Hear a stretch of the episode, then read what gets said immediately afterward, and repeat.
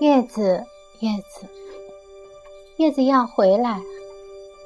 叶子是我们班的班花，她长得有点像大眼星黛米·摩尔，尤其是那双大眼睛。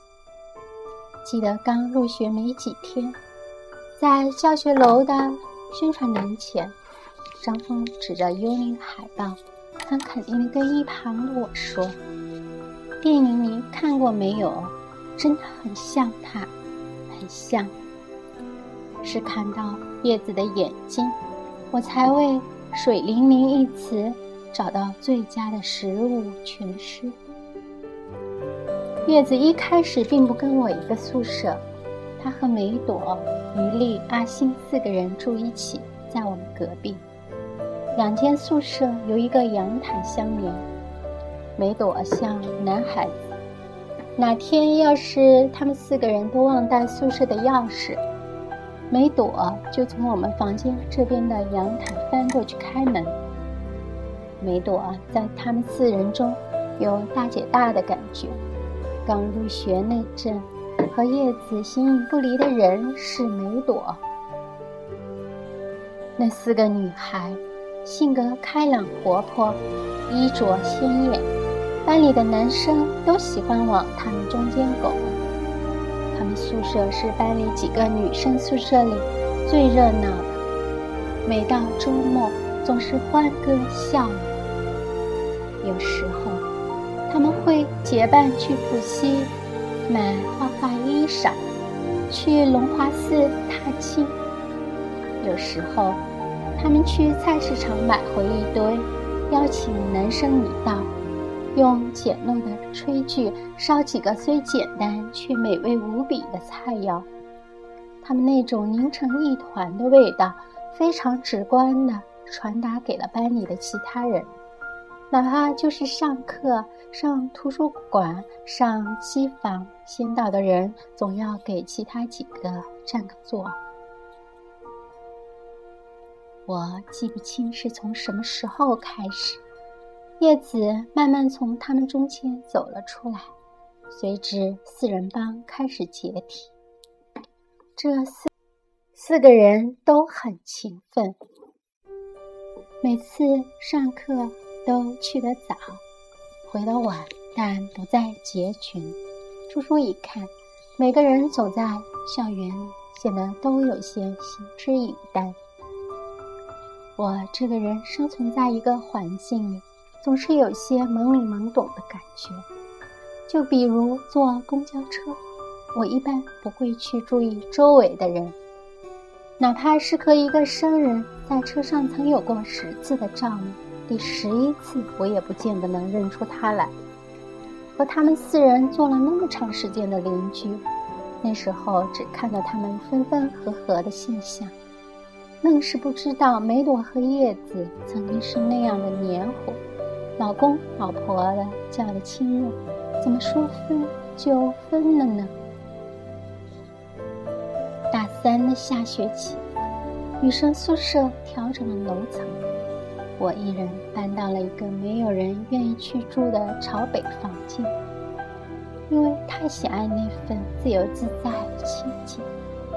没多久，叶子跟我商量，她想加入。我没有拒绝一份有意的不期而至。那个朝北房间是狭长型的，我们为如何在这个小房间里摆下两张床而大伤脑筋。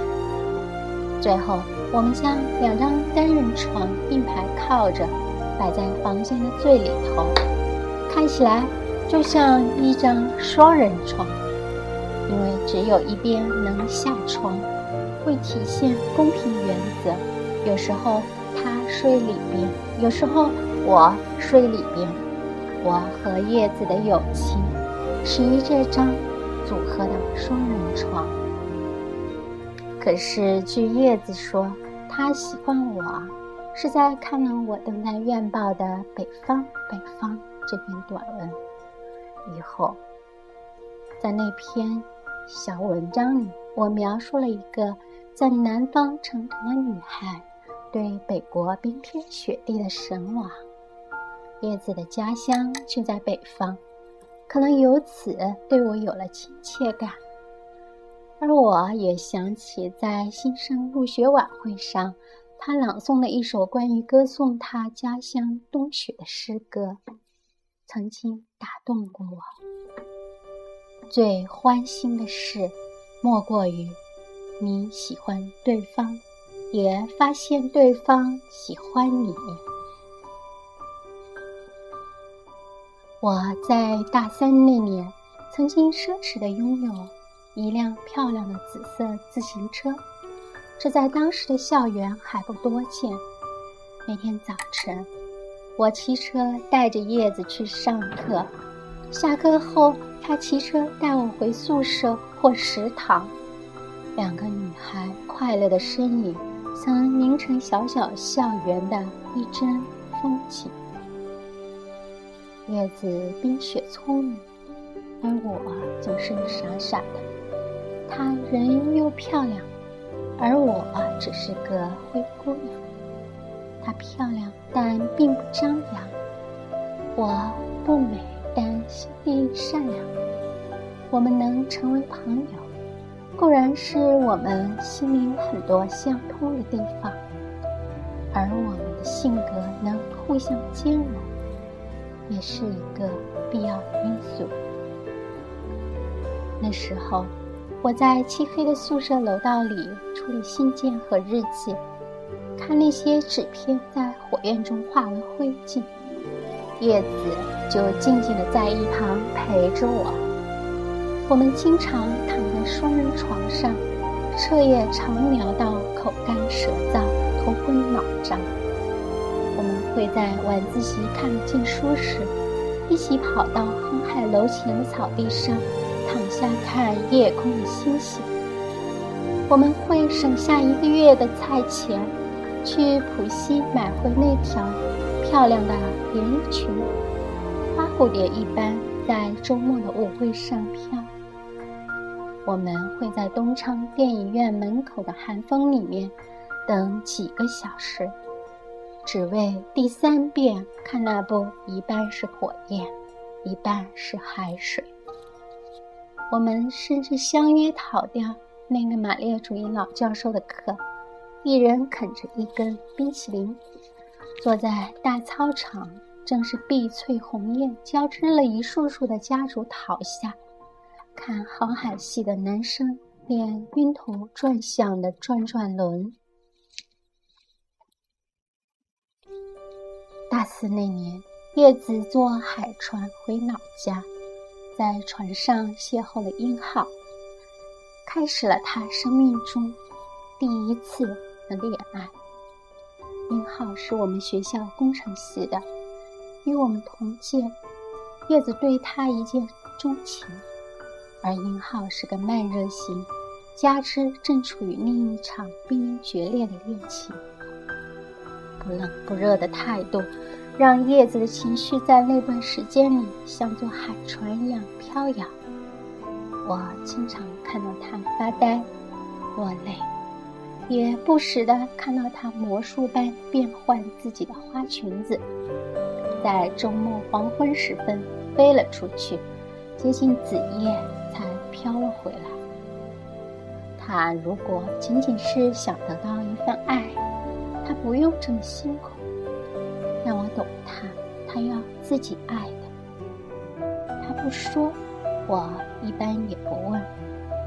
他如果想说出来了，自然会找我倾诉的。看他的笑靥越开越美，脚步越走越轻盈，我知道他的感情渐入佳境。我从心里为他祝福。他开始陆陆续续向我描述他心中的英浩，而他们的恋情也在那个黄叶纷飞的季节渐渐浮出海面。班班里该有不少男生在心里扼腕叹息：“花落别家了吧？”我和英浩照面极少。他很少上我们宿舍来，印象中只有一次。他说话很轻，一眼看去，干性秀气，有些矜持，身材是那种瘦高的条形。因着叶子的叙说，他在我心里的形象自然比这要丰满得多。记得，他们间有一段对话是这样的：叶子跟我重聊时透露，叶子说：“看你这人板板的，长得就像计算机似的。”殷浩即刻反唇相讥：“看你这人平平的。”长得就像报表似的。叶子有一次告诉我，殷浩吻了她，在学校俱乐部的舞会上，在众目睽睽之下，在舒缓的舞步中，他毫无先兆地捧起她的脸，吻了她足足有两分钟，让在场的同学们看了都目瞪口呆。叶子跟我说时，掩饰不住内心的兴奋和甜蜜。我记得当时自己的心情，在叶子描述的画面中也有些摇荡。像殷浩这个看却尚有些沉静刻板的人，内心竟还蕴蓄着如许的热烈和浪漫，无怪乎。把叶子迷得如痴如醉。毕业了，叶子保送上本校研究生，殷浩分配到了青岛，我到了南京。离叶子远了，我不知道他们的爱情进行的怎样。想来依叶子的性情，终归是苦苦相思盼相聚吧。那一年寒假。叶子没有回了老家，是想年后去青岛的。他一放假就来了南京，因为我答应他为他安排好南京开往青岛的火车票。那时节火车票还真不好买，春运期间更是。我找来陈宇飞，陈宇飞是我的老乡，与我同时赴了南京。当时在旅行社供职，我过年是要回老家的，把叶子一个人孤零零留在我的宿舍过年，我于心不忍。当时陈宇飞正好要留守值班，我就把照顾叶子的任务委托给了他。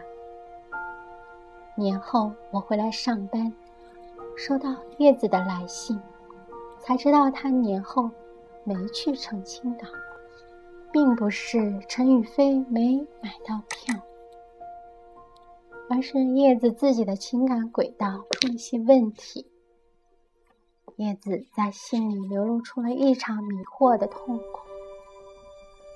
我真的不明白，一个人怎么可以在心里同时爱上两个人呢？我不知道陈宇飞这个皮肤黝黑。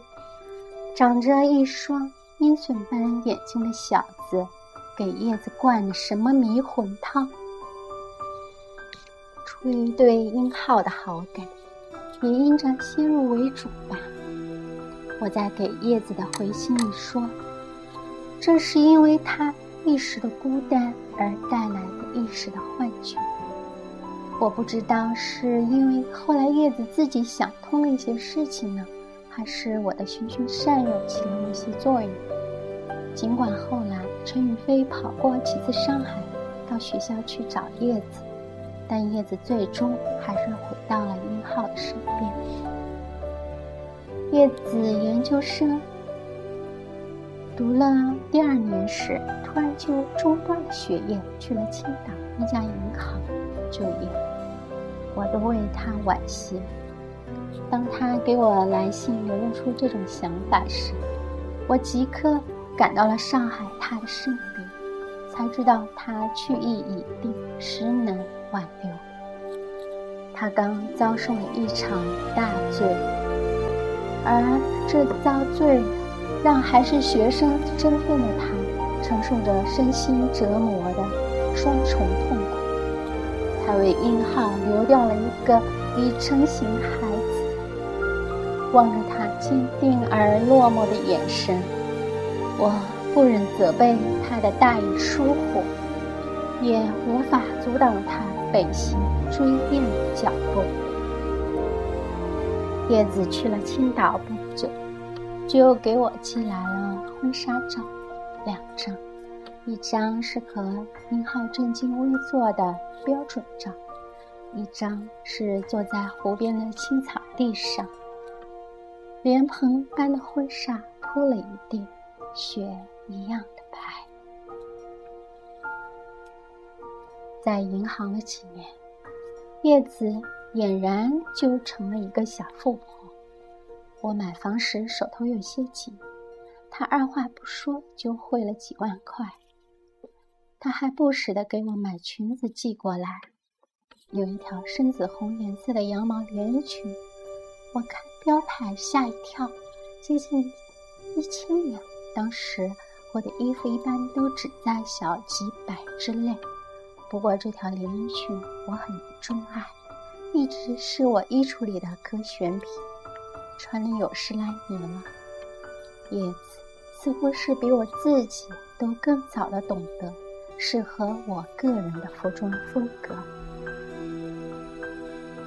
和叶子最后一次见面，是一九九六年的国庆期间，我们相约一起南下，在上海聚首。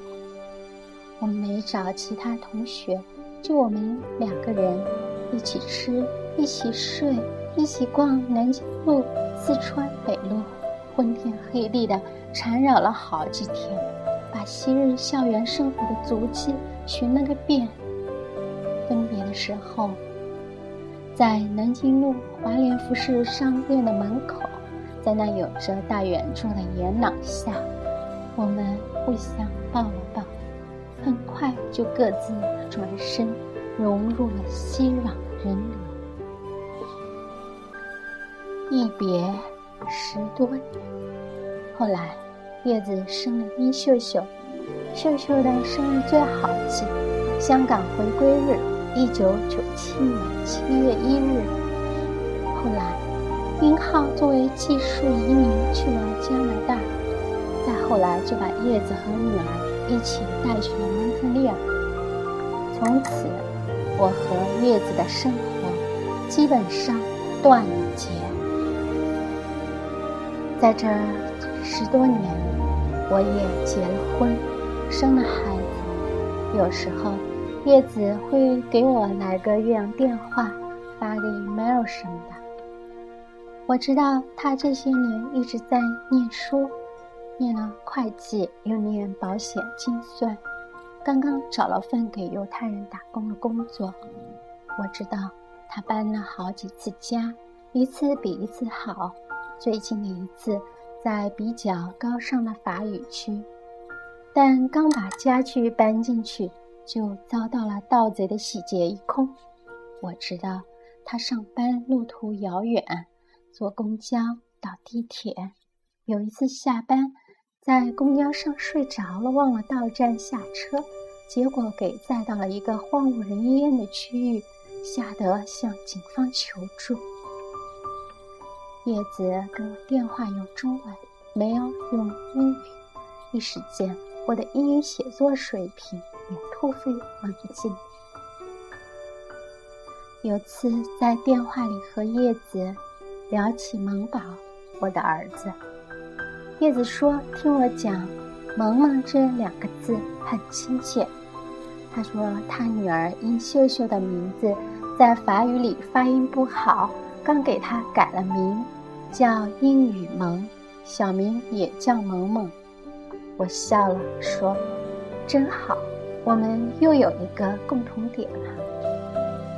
和同学聊起，才知道叶子与班里其他同学都无联系，括曾经是老公的梅朵。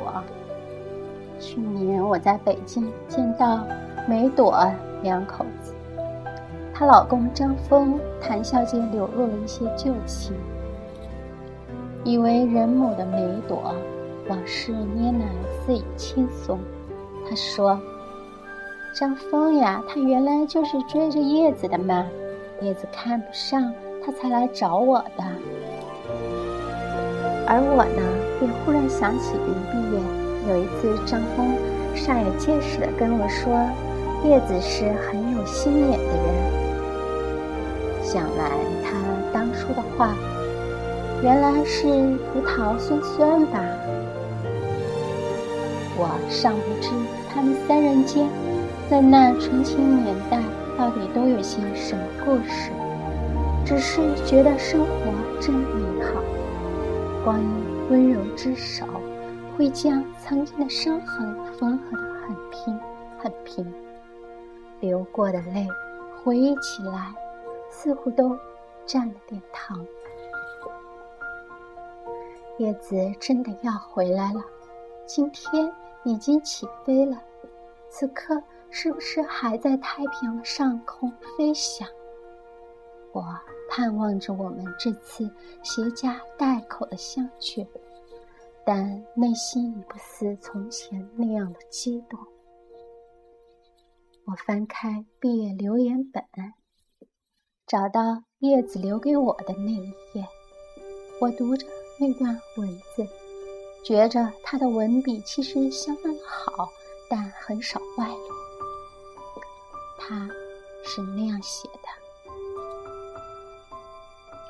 你要走了，那么这不是真的。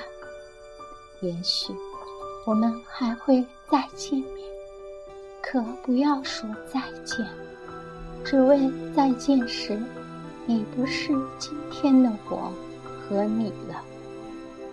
多想再和你谈北方雪。”多留恋火焰站立下永远凝固的时刻，而在当时是怎样的一种心痛？这情感又如何雕铸了一个只属于你我之间的称呼？总以为你知道我的迷惘，总以为你懂得我的在乎和不在乎。在有声与无声的对流中，总有很多东西缓慢却忠实的渗入了彼此的心。愿意和你闲闲的散步，悠悠的叙述，而在很多时候又那样渴望逃避你。于是摆在脸上的，仿佛是对全世界、对你也对自己的冷漠。只为了那渐渐迷蒙了眼睛的泪水，不要滑下来，不要滑下来。昨天，略带忧郁、宁静的短发；今天，细致动人、披肩的长发，仿佛过去了一个时代。仿佛只是蓦然回首的一瞬间，一瞬即是永恒，一瞬即是今生不在，今生不在。那雕铸成的只属于我和他之间的称呼，我叫他雪儿，他叫我玉儿。叶子说：“玉儿。”你剪短发好看，留长发也好看。有一次，在南京路的一家简餐店，他在对面直勾勾地盯着我说：“玉儿，你其实很耐看，是越看越好看的那种。”我不知道雪儿知不知道，他的这些随意的话，给玉儿这个灰姑娘曾经晦暗的心，点燃过不少自信的火光。直到现在，每每看到向我索要的新照片，叶子的第一反应总是：“玉儿，你的新发型真好看哎，我真喜欢。”那份诚挚由衷的赞美，让我那一天整天都会像漂浮在云端里头。叶子这次只是回来探亲，还会走的。我提笔写了这些，算是回忆吗？算是总结？我也说不清。这些文字，是一些跳动在我内心真实隐秘的音符。我捕捉了它们，只为了永不忘却那今生不在的纯情岁月吧。叶子，也不知道是从何时开始，班里的同学都是这么叫他的。叶子的真实名字叫叶梨，梨，秋天生，草本植物，生长在水边，叶狭长，与芦苇相似，